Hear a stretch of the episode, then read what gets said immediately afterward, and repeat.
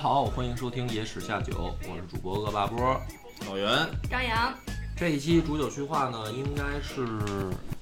年前的最后一期了，所以提前录出来。那么两个主要的事儿，也是想赶紧跟大家通报一下吧，对，啊这有点挠头这个事儿，有点挠。头。嗯，对，主要呢还是咱得说这个酒啊，因为我老觉得这个酒已经做了三期节目了。嗯，从我开始做酒到现在录了三期了，我老觉得挺频繁的了。嗯就是作为一个电台来说，因为一个讲历史节目的，不是这期都已经是第四期，对，这是第四期了。结果呢，还还是有这个热心的朋友啊、听众跟我说，说你的宣传力度不够啊，很多人没这个概念，说你已经开始卖酒了，或者说你你这个酒现在是什么样儿。然后呢，我就反思了一下，我觉得他说的对，觉得确实不够。对，这个不是说光是凭感觉啊，嗯、有几个很现实的例子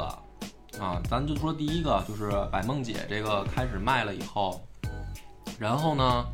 很多人就基本上现在每天我都会收到留言说什么时候发货，对我这作为一个兼职客服，也是一直不停的有人啊在问，说，哎，我这都已经买了十多天了，怎么还没发货呀？对，然后我就想说，的确是没说清楚嘛，就是就是宣传力度不够。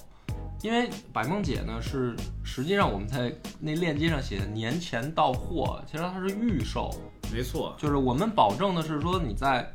年夜饭上，一月三十号之前肯定能收到，对，它不是现货。就是为什么呢？因为这东西我们开始啊，从打样设计到我们录节目啊到它成型，这个是我们能估算出来一个时间，就是说差不多年前这批能生产出来了。那么老听众也应该知道，从对咱们开始说有这款酒到独立开模到生产，对我们这时间其实非常紧张。对，非常紧张。然后本来我想的是说，什么时候生产出来现货，什么时候再卖，因为这样最保险啊，就不会出任何的问题。但是呢，后来我们商量，觉得说，第一个这个年夜饭啊，喝酒本身是一个，就是能够提高销量的一个很好的契机。那你做生意嘛，你不可能说啊，说我没关系，我慢慢等，我做生意就不不图，哪怕能多卖，我也不不着急卖，这不可能。所以我们就说，那就呃，保证年前能让大家收到，所以才出了说百梦姐这个年前预售的链接。但是这个就怪我们自己，就是说没说清楚这个事儿。很多朋友都是以为说现货，就是下了单以对后就以该为下单立马就能发货对的，发货了，嗯，所以这个是第一个检讨一下。第二个就是，呃，很多朋友还是不了解，说你这酒，呃，怎么就好了啊？我也接到过这样的留言，而且这个很现实的是什么呢？你看啊，这个百梦姐的链接出来以后，千杯饮的销量特好 啊， 就是就是一百九十九的这个出来了以后，九十九那销售特好，那这个就说明什么呢？说明还是我们没讲清楚，对，是吧？就是说，嗯，大家都会有一个疑惑，呃，你这两个东西是不是装的一样的呀？就是皮儿不一样就是换个名儿，啊，甚至是什么呢？说你这个酒好不好，还是心里没个底儿。对啊没就是错门口明明这个小二是吧，十多块钱一瓶儿的就搞定了，你这个九十多、一百多的好不好？然后我老觉得做三期我已经讲挺清楚了，我还讲去酒厂怎么看，然后为什么我对这厂家有信心，捡着宝了似的。但是可能对于听的人来说啊，因为我也知道很多人可能是当背景音在听，啊，不会说是把所有的事儿都停了，然后踏踏实实听节目。再拿一小本儿记笔记，对说一下啊，这次酒是预售啊，对，这不可能。对，确实是。所以我就这么想的话，就是说，那还是有必要在年前最后这一期，咱们还是做煮酒叙话，就是再讲再讲清楚嘛，啊、就给等于自己给自己打广告，也就是说掰开了揉碎了再讲一下。嗯，这个酒这行业，我现在做啊，说白了就是一个，首先要看品质，就是为什么好，好就好在它纯粮酿造这个东西，你现在不是说找不到，肯定是有啊，有别的厂家也有纯粮酿造，但是呢，你要看价格没错，啊。还是那话，就是说你能找到，但是你是不是能拿这个价格喝到，这个是第一个问题。而且我也说了，就是什么路边的便利店也好，或者说这个小卖部您买到的这种东西啊，几十几块钱的，甚至哪怕几十块钱的，就不可能是纯粮酿造，成本成就本根本就成本就达不到根本就摊不平啊，就不可能说还能盈利。而且酒这东西本身它的盈利就是在利润啊，是在这个起码七到八成，这还是往低了说七到八成。那您就琢磨吧，你说您这个十块钱、二十块钱的一瓶小二，它的成本按照行业内来说啊，也就是顶天儿了四五块钱，它怎么可能给你喝纯粮酿造的东西？就压根儿就不可能。他想赔本赚吆喝呀，他就是想赔本赚吆喝都不可都 不能，可能，对？吧？这就所以就是说，你想他这四五块钱的成本里面，他还得刨出皮儿的成本吧，对吧？他还得刨出他的广告成本、运输成本、工人的什么生生产费用，那剩下来以后，我就问您多少钱一斤的粮食啊？对，杂粮酒，杂粮酒也是多少钱一斤的粮食？玉米、什么大米混合起来，这多少钱一斤啊？它成本不可能能谈得下来，对吧？所以呢，为什么好就得这么说清楚？它好就好在说我做这个百梦姐也好，千杯也好，它是纯粮酿造，它必然成本就高。这儿我再多说一句啊，其实先不说酒的品质，嗯，咱就光说大家买酒买一个放心这事儿，嗯，我们也没敢说自己弄一个私窖，哎，嗯然后自己直接去卖，我们也是跟正规的厂商，它不是三无产品，这东西是能溯源的。对，我们为什么找到的是酒厂，而不是说找到了一个私人的酒作坊是吧坊？对，目的也是在这个，就是我们也得保证这个东西一定是经过了这个国家的认证的没，错是有监管的。是，别看说我们这瓶子说是我们自己设计生产，嗯包括说咱们现在打的这个品牌也是野史下酒的品牌，不管叫千杯饮也好，还叫百梦姐也好，嗯，但是它的出品是我们，对，但是生产是正规的酒厂。对，是正酒啊，这个咱们包装盒上都有。那么讲到这儿呢，大家可以发现我们很急切啊，这个心态。对就是为什么急切呢？因为呃，白梦姐呢，等于到呃昨天才全部的货都发出。嗯，这个发出了以后呢，我会发现，就是干了这个事儿以后，这不是说石头落地了，货发出了以后，因为有前面千杯饮的这个例子啊，就之前的我们做过这个事儿，所以我现在的心啊反而更提起来了，是吧？就是说，首先物流会不会耽误？对啊，这是我控制不了的。也就是说，从厂子瓶子生产、运输到酒厂生产，再运输、再包装、再发出去，这个是一个我们可控的环节。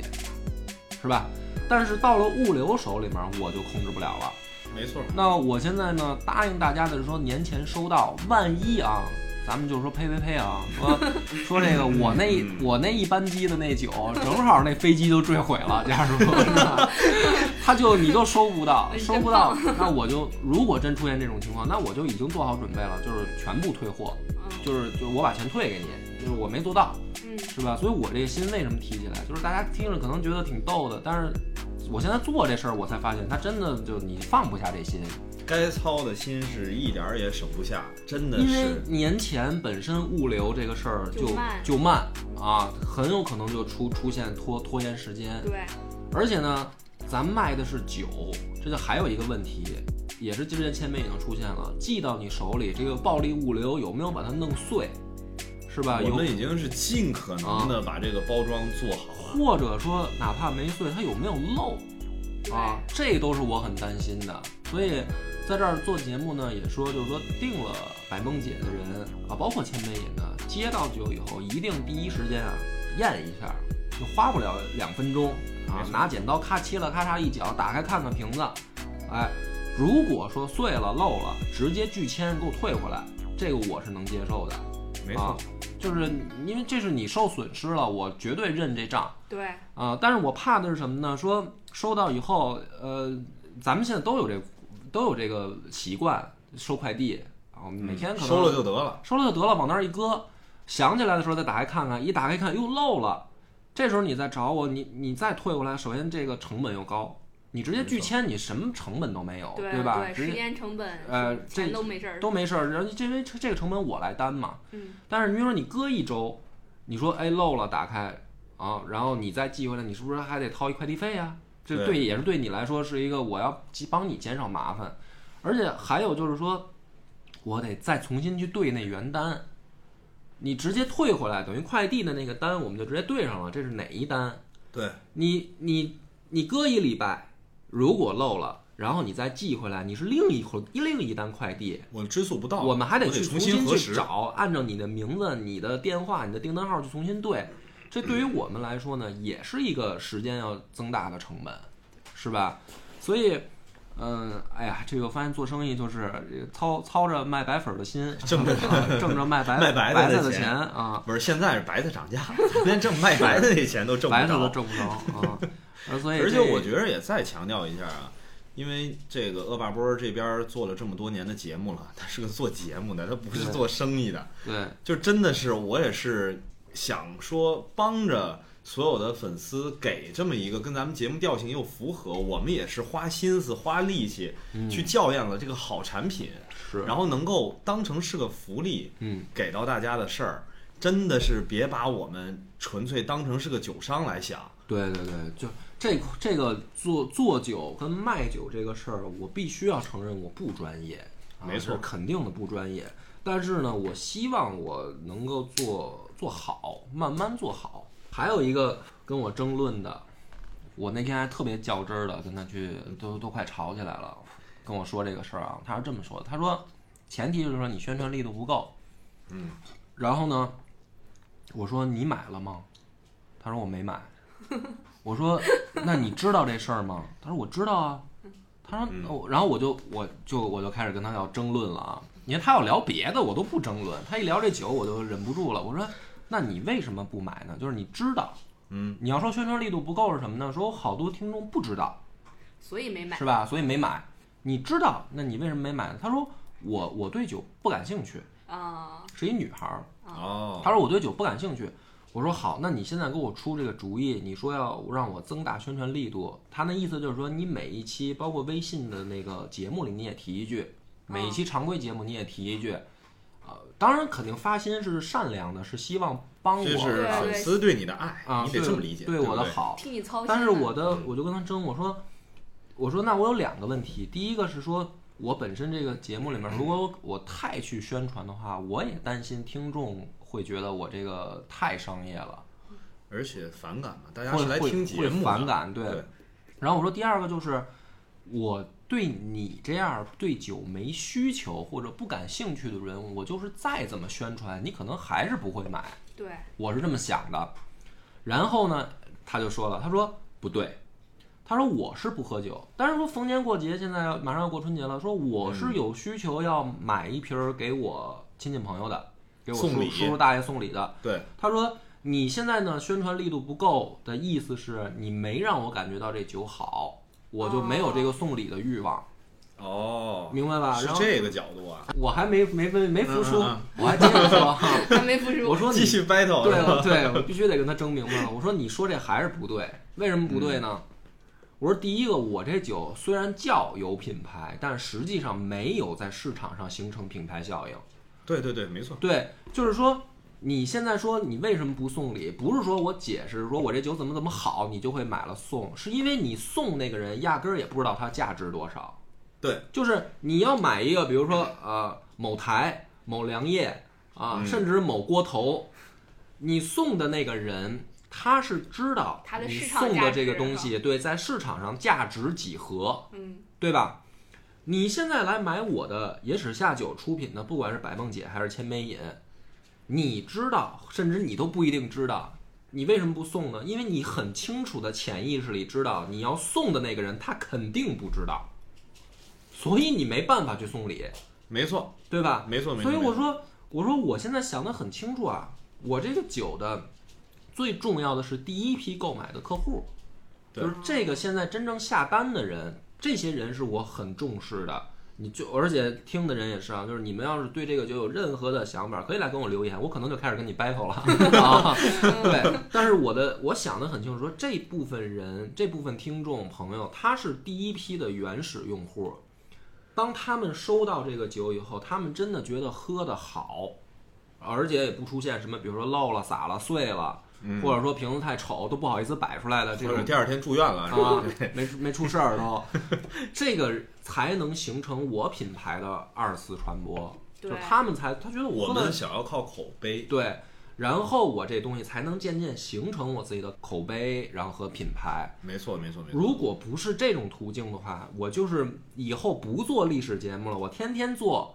就卖酒这个节目，就做煮酒叙话，我每次就讲卖酒这事儿，对，以后反而野史下酒就变成了不就是煮酒反去而吧，酒卖不出去，我电台也黄了，没错没错，是这吧？样就是本末倒置了。对，就是你这听的人，大部分他不是为了买酒嘛。然后你现在如果你讲这个东西，那肯定大家就不爱听了。这个我心里还是有点逼数的，肯定啊。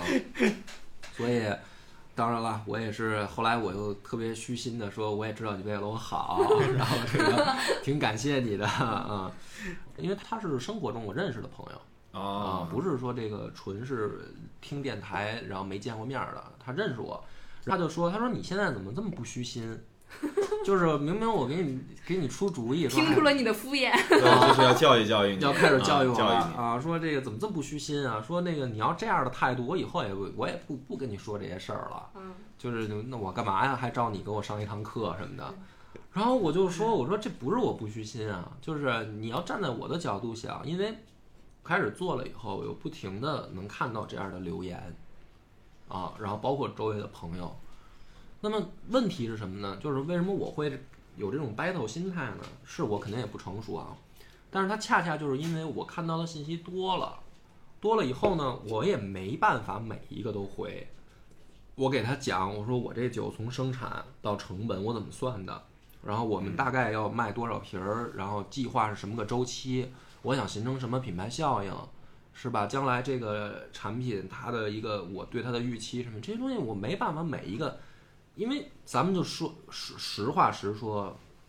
包括留言的朋友，您仔细想想，你留言的时候你是真的知道所有的细节吗？你肯定不知道。对，所以你可能就是一个发了一个好心善心要帮我，你留了一个言，但是在你的信息不了解清楚的情况下，我怎么回呢？是吧？我也没法儿回，我每一个，除非我做好一模 板，一个三百字的，能把我这事儿解释清楚了。只要给我一留言，我就把这复制粘贴自自动回复，这对吧？但没意义啊。那然后呢？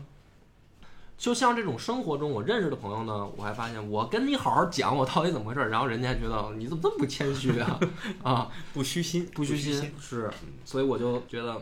嗯，想来想去呢，还是只能在节目里说没错，啊，确因实为是这样。呃，对，这就因为我一说呢，大家也就都听到了，嗯，但是不是说不不不不给我提建议了哈，当然还建议欢迎大家继欢续留言，给我们出各种建议对。因为我都会看，然后我也都会去思考说这个我怎么改进的问题，是吧？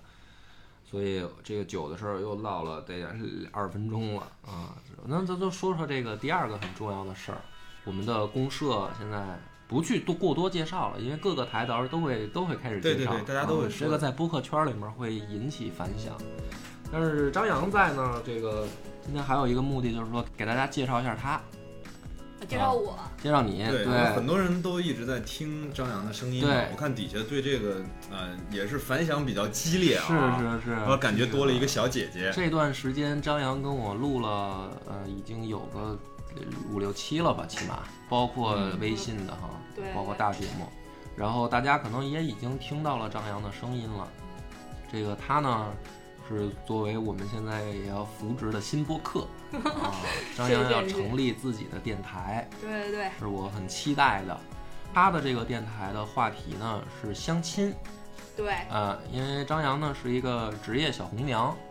哎、手下有大批的会员啊，这个帅哥美女各种的，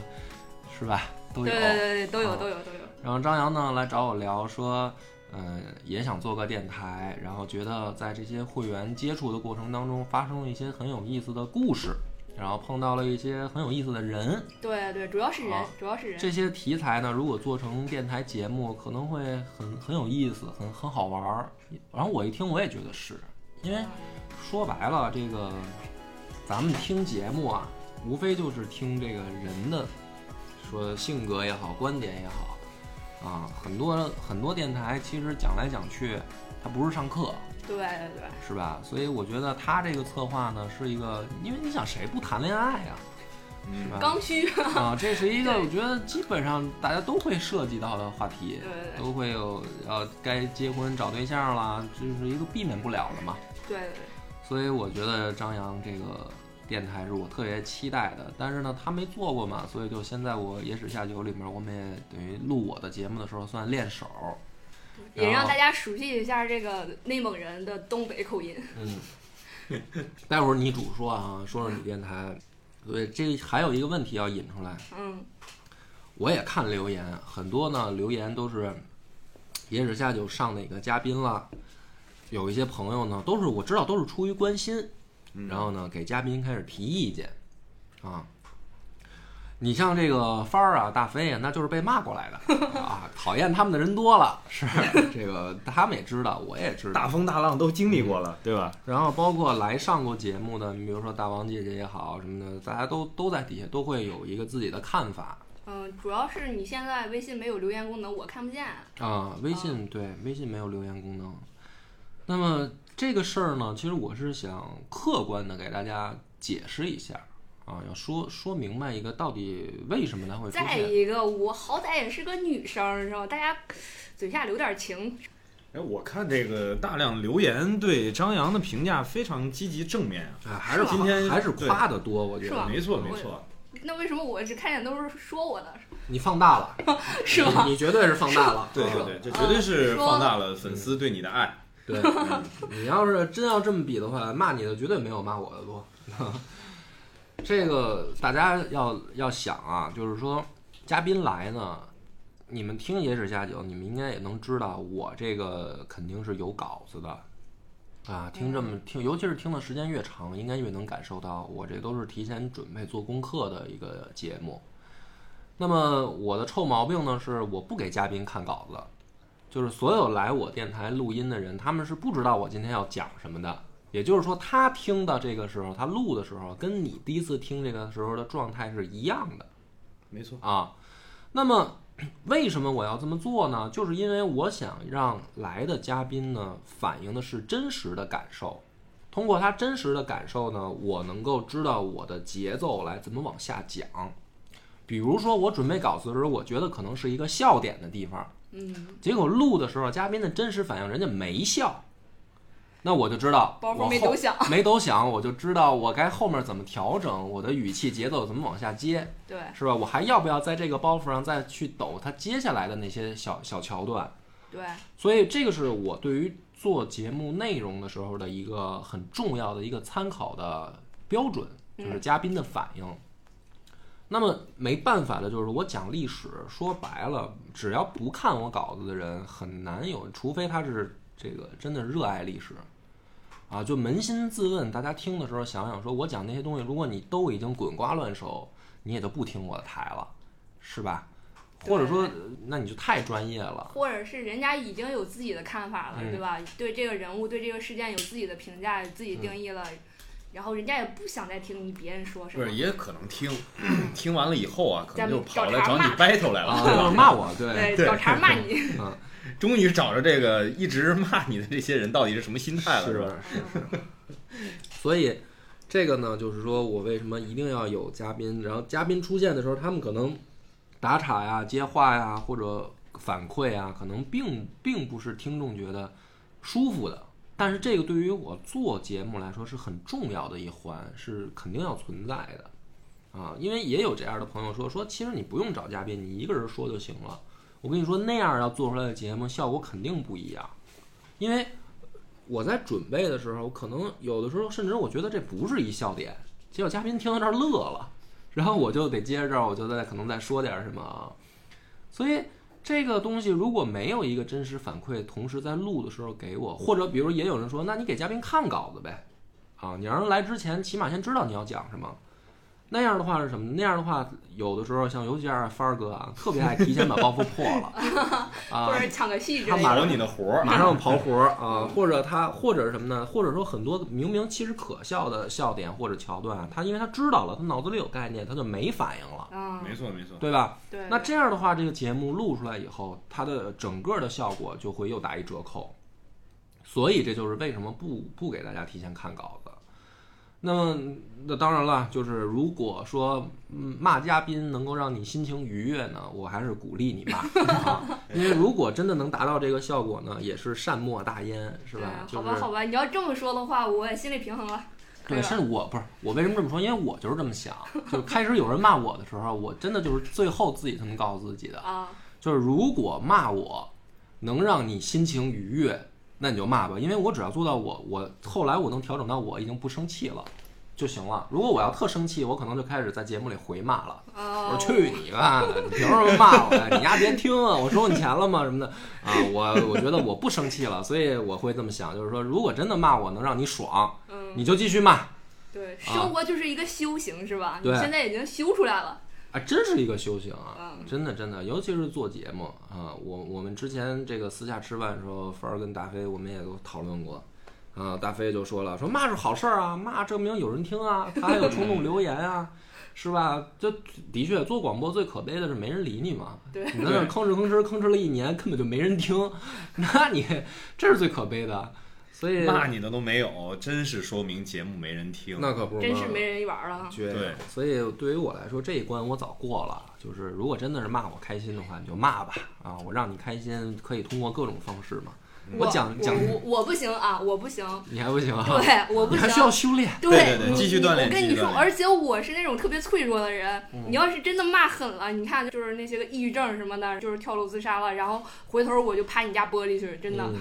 那你可以单独开一档节目，这个节目就是专门从那些骂你粉丝里边调他的昵 称，然后念，念完了以后回骂也行。所以咱公社的那个第一期，老袁交给我这任务，我跟张扬录完了，也是，就是说我鼓励新做的播客，就不要怕挨骂，因为我那期的话题咱们就说嘛，说准备好了再做靠谱嘛，嗯是吧？对，大家刚做这个事儿的时候，心里都有这个负担。哎，这节目我还没听，还没听有啊结论吗？呃，我的结论就是，嗯，不靠谱，啊对对没有准备好的时候。什么时候叫准备好的？，对，上期我们说来着，就是那节目里边儿，然后我说我觉得我算是准备过的了，嗯，但是你真正实施的时候，还是会有很多你意想不到的。你真的是，你就想的再周全，啊而且我跟欧亚波这儿泡这么长时间了，然后他怎么录，好像嗯啊泡这么长时间了是什么意思？呃，就是跟他录节目录这么长时间了，然后啊看着看着他怎么录，然后看他怎么做节目之类的，然后还跟他一块儿录音，然后对这个话筒，我到现在我还是怕的，我看着他我还是紧张。所以这个话题其实是，我想，因为我们是借着录音的事儿说，嗯，但是做煮酒叙话里呢，就是我又给大家灌一碗鸡汤吧，虽然我在喝着啤酒啊， 灌一碗鸡汤就是，录音是这样，生活当中所有的事儿都是这样，没有什么准备好的时候。没错，啊，什么？我卖酒这事儿，我要准备好了，明年再说吧，那就。嗯这个准备好，就是说，起码从自己这儿觉得说没问题了，但是现实就是说，你准备到什么样的时候，你都会发现会有新的问题冒出来。对，这样就是说，你才会有成长空间，你才会越做越好。嗯对我之前还有朋友对吧？我就是自从说自己要做一电台，老拉朋友来录音，然后没朋朋友友都不玩儿了，嗯都是都不都理不你理 了。我。嗯，这个从嘉宾呢聊到这个公社，到最后就是张扬，你要说说你自己的这个电台了，你的想法，你的规划。这这一期呢是纯为了捧你了啊，嗯，谢酒谢谢的谢酒的事儿跟我的想法都说完了，对，啊你可以煮酒部分结束，结束了啊续话续话了就要靠张扬来续一续我我了。开始喝了就啊，哎，对，是就是打个岔，啊这个你看我们为什么这期节目喝啤酒啊？嗯我们的酒也没到，对我也没收着， 对嗯哎呀好哎没有什么区别对待，没有歧视啊。真棒，真棒！怎么来来一个开场词吧啊？城墙高万丈，全靠朋友帮哈、谢谢谢谢欧巴波，然后谢谢袁总啊哈、嗯那。你别老原动原行行，动， 不用那么客气了啊！不是，你说一下，因为你跟我说的时候啊，我觉得嗯你说那特好，就是说这个还是一个发心很很纯正，说将来要是能帮，哪怕帮大家找一对象什么的，这个我觉得就你可以聊一下，好，是我吧？先先自我介绍一下，我是从事婚恋行业，我对这行其实也入门没多长时间，然后也就半年左右，嗯接触了很多人，看见他们身上发生了很多故事，嗯，发现一个事儿，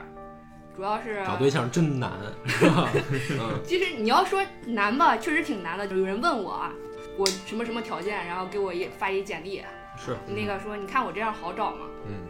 或者是连简历都没有，连照片都没有，就问我，我你看我好找吗？我当时我心里真的是一万个操你妈奔过，知道？嗯我又不是算命的，对吧？啊 算命的也得要算个生命的辰我八也得字，看个面相吧， 对不对？我又不是相面的，你问我你找对象好不好找？你现在首先你得自自己客观认识一下自己吧。嗯对啊再了解一下你自己的现在在这个婚恋嗯这个市场上，然后是一个什么样的一个价段位值？ 啊，对，段位，段位这段个位词儿，这个词儿用的对，对段位嗯。在想匹配你你你的择偶观是什么，然后你的择偶要求是什么，匹配到你这儿是到底是有多少人？而且这里边还有一个事儿就是主动性，嗯呃，现在好多人。呃，好像是我一开始跟老板说这个事儿，说为什么现在婚龄变晚了？当时认为是每个人的自我认知觉醒了，嗯所以婚龄变晚了。然后哦一一开始不都是那种包办婚姻嘛，是嗯，结果后来干了半年之后，我发现并不是，嗯嗯，就是大家的自尊心，就是现代人的大家的自尊心都特别强，怕拒绝，就是你这就不叫自尊心，就是玻璃心了，都有点儿是吧？嗯，所以所以他刚开始干的时你候，这个事儿骂恶霸波啊，他说你们太不 理不性，是，所以他刚开始 这么快就他知道我他刚开始干的时候，我打击他来的。对对啊对，哦他这么回事儿啊他特别忌讳。他说他要去当红娘，然后我说你这个不是跟一帮 loser 天天在一块儿吗？然后哎就恶霸波呀觉，得你这么说话是特得罪别人啊！ 口口不择言的就打击了他。然后后来张扬还觉得这话还挺这个挺当真的。后来有一次还真的跟我想好好说说，你不要带成见什么的啊。我当时想的就是说，嗯他这么一说，我就知道他很认真的在考虑这个事儿。然后我嗯就重新又又解释，我说，哎，也不是我那开玩笑嘛，嗯嗯是吧？就是这个大家理理解说，现在工作压力这么大，节奏挺快的，认识异性的这个范围没那么大，更何况你还能碰到一个喜欢的，然后他还得喜欢你的，这就可能更难。所对，以这个相亲呢，也不是一个什么 loser 的聚集地吧？我觉得也是一个很正常的，就是为什么《非诚勿扰》那么火呢？是吧？大家其实都有这个需求，但是其实你张扬后来他他做这个之前，他就跟我说了好几个案例，嗯，就是说碰到的一些他觉得有点意思的，哎，就不不用那么客气了，他觉得有几个奇葩 的啊，反正这是我自己的电台的节目，我就不留情面 了。啊、说有几个怪咖啊，有那种说吃饭的时候啊，跟带着姑娘出去，一顿饭不能超过五十块钱的啊，嗯也有这个条件要求倍儿高，然后实际上自己心里没点儿逼数，自己什么样儿的，就是什么人都有。我们俩聊天儿的时候，我跟他说，我就是觉得，我说这人您就就别搭理不就完了吗？就是他已经无药可救了啊，就是这这我还是自本着自己一个的那原个因啊普度众生的对心，他他那儿他在那儿给我装佛，我就在那儿我就在那儿装魔呗。我就说你就算了，就是较什么劲啊？那他找不着就是找不着，怎么着你还替他替他生一孩子呀？后来，但是呢，张扬开始做节目的时候呢，我就改改口风 了。 对你是真怕挨骂是吧？ 对 不，是你这做节目以后不是怕挨骂，嗯你这是怕现场挨揍，你知道吗？我就这么跟他说的。我说我说这个呢，你在节目里你就要给人家发掘清楚了，他为什么这么想。对对，啊，你比如说咱们刚才说这几个例子，比如说呃带姑娘出去一顿饭不超过五十块钱的，嗯啊，我不用见这人，我也不用去了解他到底怎么想的，但是我相信他一定有自己的原因，对，他的原生家庭、他的成长经历、他的一些过往，促使了他导致做出现在这种行为。对对对，这种行为也许跟大众的或者说普遍的觉得说格格不入，嗯，但是呢，如果是一档节目，你作为主持人，你要发掘的是说让这个人说清楚他为什么这么想，让大家听嗯清楚这个人他的思维过程，然后你的这档节目才就是说作为成立一是个吧合格的主持人嘛。当然，你也可以做成说在放大这个人奇葩傻逼的那一点，然后让大家听到觉得说啊这就是一傻逼，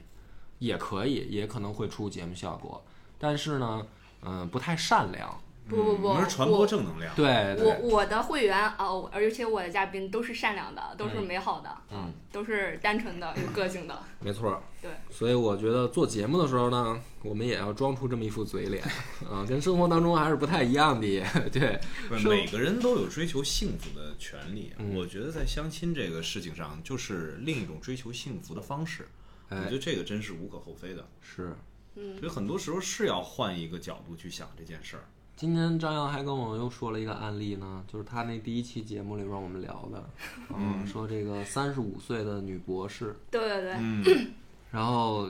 这已经想嫁了，但是就就是怕嫁不出去，就想说怎么能赶紧给自己安排一下，对，他就特别希望就是包办婚姻，就最好哦我就拽一男的，然后明天就跟他领证去才好呢。然后我又忍不住又嘲讽了他两句啊，我说那就修仙去呗，就完了呗，就 做科研做科学家去，就是给给国家贡献你的科研成果去，就别别结婚了。当然开玩笑啊，不是不是，这个不是真这么想回啊、头这个大家开始质疑你的三观了。我跟你对说，我三观本来就不正啊，所以不怕你质疑。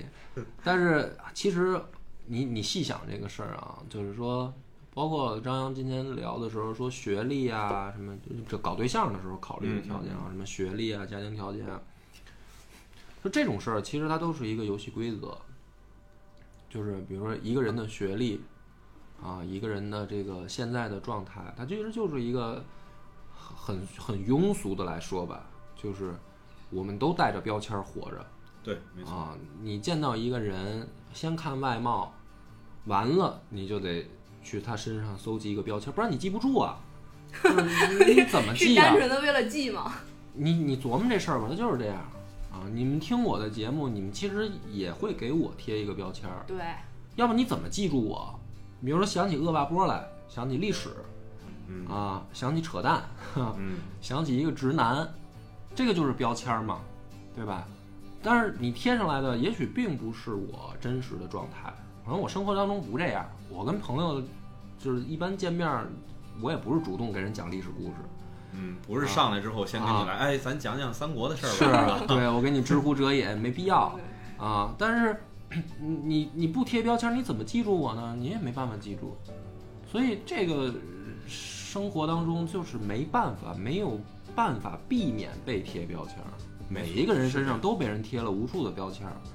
而这个东西一到找对象的时候就会被无限放大，啊，因为你这个两个人就像谈合作一样，就是你谈对象就也跟谈合作一样，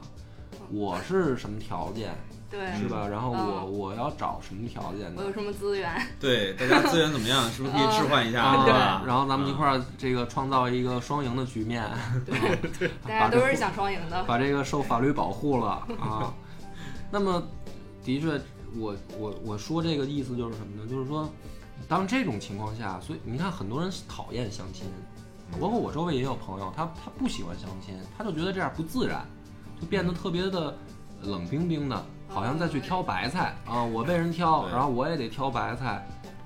呃很多人都会这么想，啊像是一种生意哎，买卖，而不是像说自然认识的人，说对街边搭讪的啊，这个明摆着过去就是问约嘛，但是他自然啊， 是吧？这都是真心的呀， 他不是说先谈条件啊，除非人家回三百约吗？那那这事儿还是生意啊，啊算了一下，我今儿就五十的 预算。说打扰了， 告辞啊，那肯定不行。那但是，所以后来张扬一跟我说这个事儿呢，我就觉得有意义就在此、啊，我也觉得我支持他去成为播客的重要的原因就在于此。是吧？现在国家也不鼓励二胎了嘛，那大家都不结婚，怎么生二胎？啊上对升到吧？这个高度了，对我这跟国家政策我捆绑。这对，你个看啊，可以可以我现在是呃竞品行业做的也很不地道，嗯嗯然后把这个行业做的也挺差的，说实话。是大家一一问我是什么职业，说做红娘的，然后他们就给我类比，说是房产推销、保险推销红娘，啊，他原来原来我是跟房产推销和那个保险推销是划等号的啊，我也挺惊讶的，对，这对是。啊你你贩卖的是人口，那个卖保险 的、对卖房子的对对对啊、诈骗的、婚介的，这四个是一类人哈对对，我你好，贷款需要吗？啊，对对，吧？需要需要，对需要。不付利息行吗？不还行吗？呃，你下回问肉肠行不行？ 嗯来现在这个地儿上班的时候，我考虑没有那么多，嗯然后也没有说怎么着我就抱着一个那个佛心，然后普度众生来了，我没那么想，没那么伟大。嗯上这上班主要就是因为那个时间，嗯中午十二点半上班，然后晚上就那个九点半下班，五点半下班，一天一隔一天的这种。我觉得时间很自由啊，最起码我早晨能能睡醒了再来上班来。哦啊，原来是这个目的。对，就这么简单，就这么简单一个事儿，我也没考虑过说什么这个行业能挣多少钱，然后我能给自己积攒多少功德哦啊。干了三个月之后呢，就有开始有人感谢我了，哦，是吗？对哦，啊，然后你就说获得了小小的成就 感，对，他开始感感谢我，他说那个呃，主管你，哦我们那儿叫主管啊，不叫红哦娘。嗯然后主管你这是什么积德，然后怎么样怎么样的。嗯，我当时我觉得人家就跟我客气一下，是就是客气一 下，嗯，就跟我客气一下啊、但没是事我儿，仔干细的想，干的时间还是 短，再过两年就该有过来骂你的了。我哦现在孙就子就是你当时给我介绍这王八蛋啊！现在孩子都有了，这混蛋给我出轨，你怎么办吧？啊是吧？还那还短时间对再对长点儿。不是不是，你这这传播点正能量啊，对好不对好？对， 不好意思，不好意思，不好意思， 又磨了。确实是这个我也控制不了，对吧？我嗯能看到的就是现在这个人的品质，嗯对不对？他以后会不会出轨，嗯以后发展什么样，这我真的是谁也控制不了。我就是我真的是佛不了的地藏王，人对你地也藏王渡不菩萨了不还是在在地狱里等着呢嘛，对 吧？干了三个月之后，开始有人感谢我的时候，我就是内心的一小成就感，真的是比较热心肠的人，然后就喜欢给人搓搓对儿，就是这一开始还没那个做红娘的时候，也喜欢给人家介绍对象、搓对儿什么的。嗯然后我想，这个我应该认真对待了。而且一开始我看他们真的是觉得，怎么可能呢？你这么好条件，长这么好，你找不着对象是吧？嗯怎么可能呢？肯定是有原因的。是嗯然后我就想，那到底是什么原因呢？对他，他跟我一说，我也惊了。说他有一个群，然后里面有一有一票姐姐啊，这个啊还是一票啊，身家都不错，对长对对，然后长相还都特好。说老袁，我这么说你不会离婚吧？ 不能不能不啊能不能，嗯，然后这孩子个都这就是么大了就是，反正就是条件都特棒啊，然后就是找不着对象，对对对，是吧？嗯。然后我然就后我也好奇，我就为什么我就呢？惊了，我说这怎么可能呢？但是他就是可能啊，他就是有这样的现实情况啊，是吧不？是在这在不是们理编解里造边出儿，来的，不是对吧啊编，造的，你上我们网站上你可以自己看，这也编不了。我们好数以万计的会员就在那儿了，所以我跟你说，我老觉得呀、我当时就做错了。你应该跟我我那儿办一我会员讲是什么吧？历史啊？你说我要是直接跟张扬开这台，那粉丝量蹭蹭往上涨。我跟你说，我都不说别 的。哎，我跟你说个吧，不是，你要讲历史的话，我觉得你还能活得长点 儿，你知道吗？最起码，呃，喜欢历史的人 认真地都是动口不说这动个事手的那种。啊儿。我想过，你说喜欢历史的才有多少啊？但是谈对象的，他就是基本上就是百分百覆盖了，是吧？没错，你是哪这怕样是个 gay，你也得找同性啊，你也是叫谈对象啊，对啊，对啊是，吧？嗯，只不过现在婚恋业务还没发展到说可以帮同性介绍嘛，啊，有软件儿，但是将来会有这呃一有社，社区有软件儿，这嗯也是一片很大的市场。所以这个东西的成长性肯定比历史强。其实我很羡慕你张扬，就是嗯你是的是台呃，说说到哪儿了？岔开了，让你岔的。哎，忘了还是我在认真的想，我想这些人他肯定有自己的故事，他今天的性格肯定不是说一朝一夕就形成的，就是跟他们深聊。而且单身的人睡得都晚，我经常陪人家聊天儿，就给人当知心大姐，一直能聊到凌晨两点，就一段时间基本上都是凌晨两点睡觉，就一直在跟，而且基本上都是我也不知道，其实我觉得我长得挺好看的，家我应该家人没担心你啊，我应该说天招天招晚应的都是晚上不睡 觉，白天就睡啦。 你这是干婚介 吗？不是从事什么非法行业对吧？我十二点半上班了，我十点就起床就赶到。是是是是是，开玩笑呢，别当真 啊。跟他们聊，然后呃了解了他们背后的故事吧。然后我发现每个人其实都是你看见的是奇葩的一面儿，然后我觉得他们都挺可爱的，挺真实的，而且渴望爱情。只不过就是有些时候是自我认知过高或者自我认知过低，还有就是玻璃心这个事儿吧，也怕得罪怕大家，被拒绝。对，就是怕被拒绝。其实打个特别简单的一个比方啊，有可能在座的听众，然后你们也身上也出现过这种问题，你你跟一个异性加了微信，嗯，然后你们俩的聊天记录只有是好友通过的那一个，再没有消息了。然后也不删，有偶尔发朋友圈的时候还会点个赞。怎么你说的那么悲伤啊？对啊，就是这种悲伤，在我眼里这就是一个非常悲伤的故事，谁也不愿意先说第一句话。谁也不开口，永对远开始不了。对，谁也不愿意开口，就好像是呃加了微信之后就进入了一个呃游戏剧状态，就是谁先说话谁就输了。对，就开始较上劲了。对，俩人都是都不说话，而且有些人他真的是不会聊微信，结果他还特别喜欢加微信。我说你是不是个微商啊？ 要不然你要那么多好友干嘛？然后再有一种情况就是那个跟我们那儿，呃，我们是有线下活动的，而且每天然后都会有人值班，然后你只要想去你都可以去。有些人就经常去嘛，然后就处成朋友了。处成朋友了之后，其实俩人都有好感，但谁也不捅破这层窗户纸。嗯老张、老李又来了，还没找着呢，可不是吗？啊， 怎么着约吗？今儿晚上？没有这么直接的嗯，他们要这么直接的话，也不至于单身啊了，估计。嗯嗯嗯，嗯，好然吧。对对对，然后他们就是我问他们为什么，因为我这属于上帝视角啊，看得比较清楚。就是其实明明知道两个人有可能跟我这儿都诉说过，我就对这人有好感，然后他对他，而且就我、是一层窗户纸。我我还也帮不他懂们捅过，我还试试图帮他们把这层窗户纸捅开。我说人家对你也挺有意思的鼓，励他们，对，然后我说弄 他。啊我 说我说盘的，你你深入的了解了解一下，或者你把这个事儿当一个事儿似的，然后跟人家认真聊一下。然后他说不行，那万一我要是先说了之后，人家不说就，显得贱了吗？嗯、那个我只把你当朋友，或者是这朋友就没法处了。嗯，我在想，你那么缺朋友吗？ 啊？你你来我们这儿，你就是为了交朋友的吗？嗯本末倒置。然后现在我干了半年以后啊，我现在这个心态啊，快快处于佛系了。而且我一开始是强强行干预，抖音里边一个特别流行的话是什么？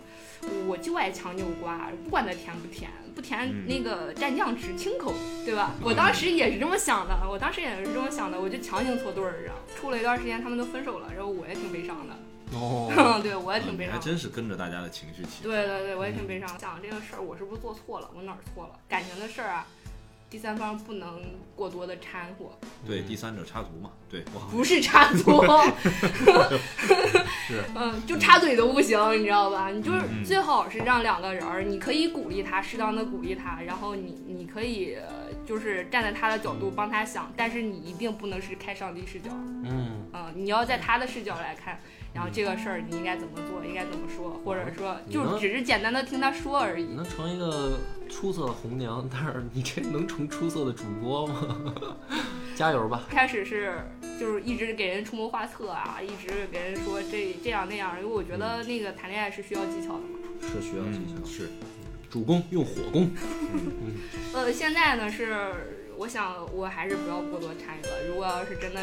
因为我的参与，然后两个人真的在一起了，然后发现并不合适，然后他们再分手的话，我心里落差会很大。行，对你这个角色呀，过去也一直都存在，就叫介绍人。叫媒婆 儿，再往远了说，小对，说。再远一媒婆点的媒婆。对，对，可讨厌“媒婆”这个词儿了，你真你真讨厌，你真讨厌。发现就是，呃，男生跟女生之间是沟通都是有问题的，男生这地有，图炮开的有点大了嗯对我男生女生都 diss 了是吧？啊。嗯，沟你通继续说，说说你的道理。对，然后他们是怎么样？就是首先说女生吧，然后女生说是那个女人心海底针嘛，然后男生总是不明白女生为什么生气，啊、他在想什么？啊、明白啊，我们的解释就是作 呀。这有什么不明 白？哎，你出门快挨揍了， 啊，你继续继续。对对，你小心高跟鞋跑你啊！嗯，这节目里要不要透露一下你的地址？中南海，真棒。然后男生也是，就是女生也在在想男生，哎，他是不是这个意思是不是给我暗示啊？然后是不是喜欢我呀？或者是隔两天儿要是不联系了，就联系的不那么频繁了，他是不是有别人了之类的？这并不是，呃，性别差异的一个沟通的矛盾。这是女生跟你说的吧？对，然后我是这么想的，我是想我开这样一一档栏目，然后我来请男女生过来聊一下，然后让大家知道就是男生到底是怎么想的。啊，这不用了但解，是这帮犊子就是没 想，就是打游戏呢。然后然后让让男生也知道女生到底是怎么想的，是是啊是，有必要。就像你们说的，是不是真的是在作，还是在怎么样？然后啊让互相了解一哦下，是然后希望大家能更了解异性的一个同时，然后呃增加一下自己的勇气。 对是，你这个说的特别对啊。对，其实不光是相亲的时候，我觉得男女相处，哪怕是已经结婚了，也会时常出现这问题。没错。嗯，老袁作为过来人，要对，分作享一为下过来人，这个因为要是是我的朋友看我朋友圈，我没多长时间之前我还发过这个事儿。有一天突然，我媳妇儿就不理 我了，嗯，说不理我，我也不知道到底出了什么事儿。然嗯后没办法了，把我逼急了，我发了一堆我媳妇儿照片儿，然后发了一个朋友圈儿，啊然后你就在下面咨询我说没干什么呀，怎么突然就不搭理我了？这 我什么？没做错什么没事儿做啊错什么事儿啊？生你气了，对，生我气了，关键我不知道这在气家从哪儿翻着来的翻着那个呃私房钱了吧？啊！不是，那不能，我都都没有，都藏在 私私微信里了。嗯所以最后弄清楚原因，嗯最后弄，清楚了，这啊原因吧，就听起来特别的，就是在我看来呢，你没想是到哎，我没想到，嗯就是我在做生意的时候啊，有一笔钱，嗯，然后付的时候呢，就没跟他打招呼，他觉得，哎，你这咱们过日子，两口子都家里的钱，对吧？哦，你这事儿怎么能这么大笔的钱进出，怎么不跟我商量呢？哦就这么一个事儿，哦然后我还觉得说，这我做生意这事情，不是我那还他那他为什么不直说呢？对就是啊，不直说呀，对对所以对你女生看，是不会直说的，，对，所以这不还让你只自是己意识到。相亲的时候、谈恋爱的时候的问题，这真的是一个男人跟女人沟通上面是，永远都存在的一个这种天然的性别的心理差异。对，我也是希望大家呢他，可能会开始联想，咱别着急往下接，他可能会开始联想。这笔钱不是给那小妖 精了啊，老袁，我这儿给你养着孩子，你在外面怎么对 我？是吧天天跟我说跟啊恶霸波晚上混在一块儿，是不是真跟他在一起 呢？ 对呀、就是千万别把我电话给嫂子，啊打电话问我准说没有。啊老袁没来过呀，半年没见过了呀，啊，说找我不可能。真棒！嗯哎，有这么个朋友，不愁离不了婚。嗯嗯你继续，你去，你刚才要往下接的那个话题，嗯，然后我希望大家，然后能理解对方一点儿，然后再一个就是勇敢一点儿，嗯，嗯直接一点儿，就是沟通嘛，沟通就是有效沟通和无效沟通。就像就像刚才老袁说，嗯他媳妇儿对跟他那样就冷战了，嗯你就直接把这句话问了，你就说，哎，咱们那个账上怎么花呃少了好多钱？然后你直说就出事儿了不。是，你就问一下，就问一嘴，然后那钱干嘛用了？是吧？哪怕他编个瞎话，你知道吗？你们这是给我挖坑啊！这是哪怕他是编的瞎话，你可以查呀，对不对？没错你说我在外面儿子两岁了， 他现在要上学了。我刚啊多插这一句嘴，其实想说什么呢？就是张扬做这个节目，也别最后说所有的听众都是奔着相亲这一个路径来的。嗯，其实沟通这件问题，不管你在人生的哪一个阶段，都会存在。对所以我也特别的支持张扬做这个节目，嗯能让所有的人从他的节目里面都能受益。是，没错不一。定说说啊，我这跟知识付费一样，我听你节目之后，我就能够怎么获得一些沟通上的技巧，对对，但是对起码了解一下，到底对女人怎么想，男人怎么想。再有就是，在我眼里，我觉得爱情面前没有强者，嗯而且我就我也不是一个什么就是谈恋爱的专家，然后而我觉得我自己恋爱经验也不够，是吧？嗯，然呃，我也没慢办慢法来吧。 嗯，嗯再我也再再放开一点儿，我也没办法说裙子再短一点儿，闭嘴。胸口再低一点儿。抽你了。啊！然后我也没办法说，就是每个问题我你咨询到我之后，我就能给你解决。但是可以这样，就是开放了这样一个平台之后，如果要是我的嘉宾，然后有什么问题，或者是呃粉丝啊、听众啊，然后有什么问题你反馈到我，然后咱们大家一起群策群力，好吧？嗯然后就是女生要是觉得是有些事儿她想不通的话，就是想不通男生到底是怎么想的。然后我希望男生们就是踊跃一点儿，就嗯，跟他说，当然就是一个两个的，肯定就是嗯代表自己了，对吧？就是我看那个总结最高的那个，然后我回馈到他，然后希望大家都能得到幸福，是嗯，然后找到自己理想中的爱情。特别好。对，哎，我好伟大啊！是，我现在感觉我自己都在发光。嗯，嗯，对，说到这儿呢，就是说咱们聊了半天张扬这个台，然后呢，还是给咱公社也在做一个广告，就是说也有想像张扬这样自己想做播客的，嗯是吧？可以来联系我们，啊，因为正好现在轮公社我在轮值啊，在在有新播客的时候是我在沟通。但是呢，还有一个就是我上一期也说了，就是收徒弟的事儿啊，不论你是自己要做台，还是说想来加入我野史下酒，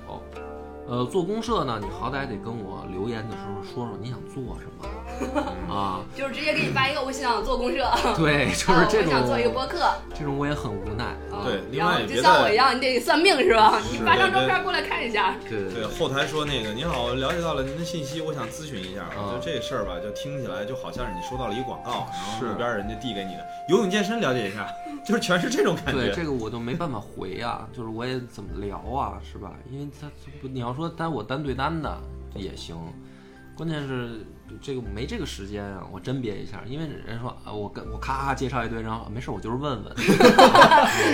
那你说怎么弄啊？很有可能，很有可能啊。然后收徒弟那个呢，就更更严重了，就是说怎么说呢，就开玩笑叫收徒弟吧，实际上就是招聘。 大哥，我就说清楚了，我这是招聘，好吧？我教你本事的同时，我还给你工资。就在这样的情况下，你要是想当我徒弟，你好歹得给我个简历吧， 就是，你你也不能说说你还收徒弟吗？然后我我怎么回？我说多大了？ 啊，之前学过什么呀？发张照片，啊，我没法聊啊。就是你要是这想来加入我公司的，你好歹得给我一简历吧，你让我知道你干嘛的呀？好吧，这一期节目也聊得不短了，该说的事儿都说了。那么新年，哎这春节下一期就是春节的时候了。春节时候更不更不一定啊，这个那给大家拜个早年吧，拜个早年啊，祝大家春节快乐。春节快乐。拜拜。然后再补充两句，就是